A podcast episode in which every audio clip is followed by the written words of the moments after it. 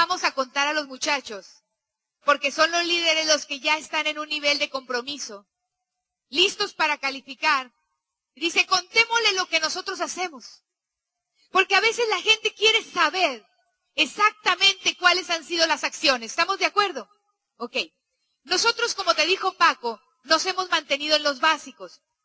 Y algunas de las cosas técnicas muy simples es que nosotros regresamos a retomar el tema de la lista para poder tener a toda la organización dando el plan y poder generar ese momentum de más de 20. Para que una persona califique plata, necesita tener como indicador arriba de 20 auspicios por mes. Auspicios efectivos con consumo.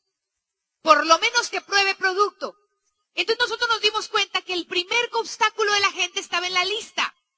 Estábamos en Pachuca antes de venir para acá y nos dice la líder Rubí, es que no me ha funcionado mucho lo, lo del textón, que ahorita se los cuento, porque la gente dice que no conoce a nadie. Y quizá muchos de ustedes a lo mejor están aquí pensando que ya no tienen lista y están dándole la vuelta a las mismas personas. No voy a hablar de su grupo, quizá te esté pasando a ti. Y yo estoy segura que hay mucha gente a la que no has ni siquiera considerado como un prospecto y que lo tienes enfrente. Pero cuando uno se determina a calificar, entra algo dentro de ti. Es un nivel de como sí de creatividad. Y que si tú sabes que necesitas una nueva lista, tú vas a encontrar a la gente y van a aparecer nombres. Y detrás de ese niño de 18 años que a lo mejor tú dices no va a hacer nada, hay un hermano de 26, graduado de la universidad, frustrado porque no está contento con la vida que tiene. Detrás de esa señora, a lo mejor que la ves como la tía abuelita, hay un nieto brillante que puede ser tu próximo diamante. Tú no sabes quién te puede conducir a otra persona. Pon a todo el mundo en tu lista. Y de ahí tenemos que trabajar en ponernos en acción. Mira, te cuento. Tenemos como dos o tres años haciendo algo que se llama el textón. Antes hacíamos el llamatón. Y ese textón significa que tú reúnes al equipo y les pides a cada uno de ellos que envíen 30 textos sin contestar, copiar y pegar, copiar y pegar. Por ejemplo, le dices, hola, ¿cómo está tu agenda esta semana para tomarnos un café? ¿Qué día y a qué hora puedes? Tengo algo que quiero compartir contigo. Hola, María, ¿cómo está tu agenda para vernos y tomarnos un café? ¿Qué día y a qué hora puedes? Tengo algo que quiero compartir contigo. Y punto, copiar y pegar, copiar y pegar, copiar y pegar. 30. No contestes a nadie hasta que mandes los 30. Ayer estábamos en un Skype en la noche. Nosotros no perdemos el tiempo, ¿eh? En cualquier momento. A veces en las VIP de los aeropuertos, tenemos grupos en muchas partes y países y tenemos que buscar el tiempo. Y estábamos con un grupo de Las Vegas. Y es un grupo que queremos impulsar, que, que agarre un nuevo momentum. Y entonces los pusimos a todos a través de la videollamada en FaceTime a que mandaran en esa casa 30 textos y esperamos para que ellos, y le dije, nadie conteste, porque una dijo, ya me contestaron cuatro. Espérame, le dije, te dije que y he mandado 10, te dije que 30, porque de esos 30 te van a contestar aproximadamente 14 que sí te quieren ver, de los cuales algunos van a cancelar. Vas a terminar dando un promedio de 7 citas y vas a auspiciar por lo menos a 3. Y el otro día le habla a Paco, una persona, y le dice, Paco, tengo un problema. Una niña de Ensenada. Es que me contestaron 70 personas y mandé 200 textos. ¿Y quién te dijo que mandaras 200? Te dije que 30. Ahora no sabe qué hacer con las 70 personas interesadas que quieren oír el plan.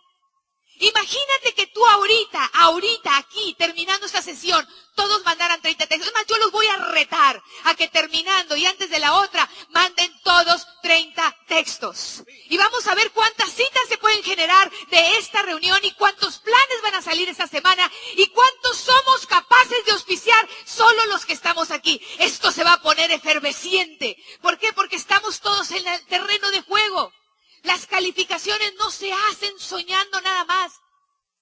Para nosotros calificar todos los niveles, nos hemos tenido que meter a la cancha.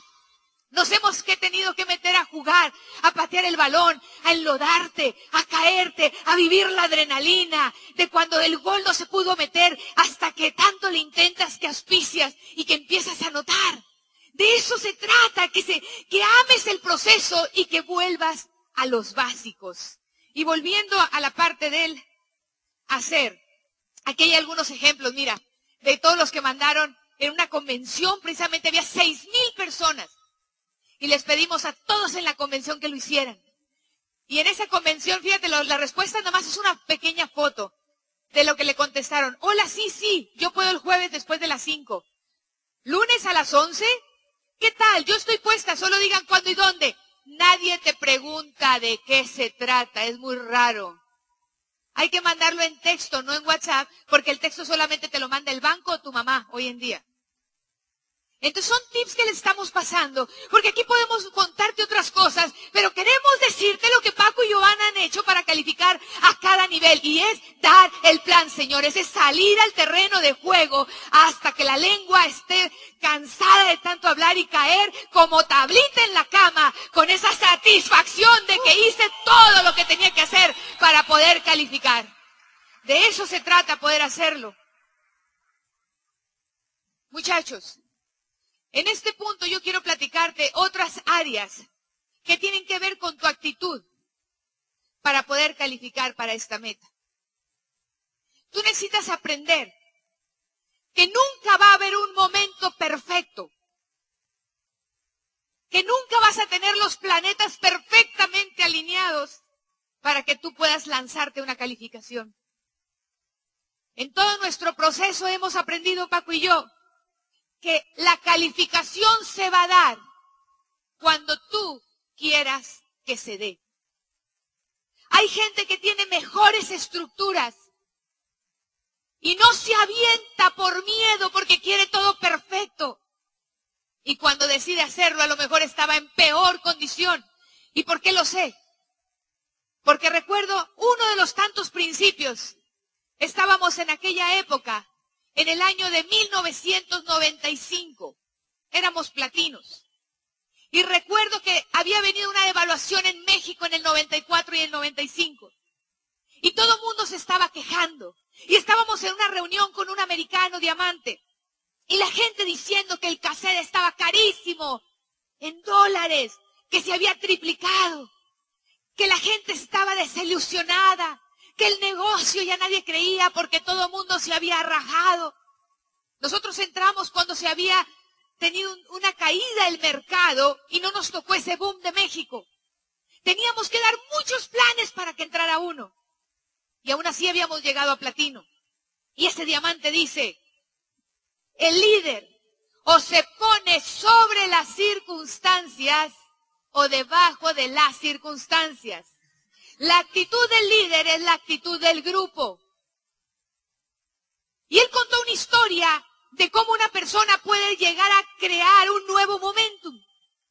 Un ejemplo de una carrera de ciclistas. Y salimos de ahí. Y Paco y yo habíamos observado con atención y puesto mucha atención a las palabras. Y todos los demás se estaban quejando. Y me acuerdo que dice, platicando Paco y yo, y le digo, Paco, ¿oíste lo que dijo el diamante? Que alguien tiene que calificar para que rompa ese estado de no crecimiento. Y le dije, ¿qué tal si le decimos a Miriam, una frontal de nosotros? Teníamos una pata, quiero que veas esta escena, una pata como con 15 platinos. Y nosotros teníamos la lateralidad tan limitadita que los cuatro mil puntos para calificar platino eran una combinación de corretear consumos, rifar ollas, y rogarle a la gente que estaba ahí que hiciera puntos. O sea, no teníamos nada sólido. yo sé que aquí eso no pasa. Pero teníamos una frontal que tenía la patota esa y dos ciento laterales. Y la que seguía de ella, Sara, tenía la pata también y dos ciento.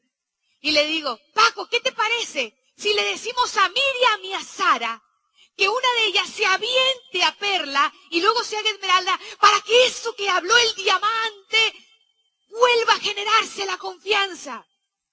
Y fíjate lo que me dijo mi esposo, que es muy sabio. Mira, Giovanna, Ellas tienen la estructura, pero no tienen la actitud.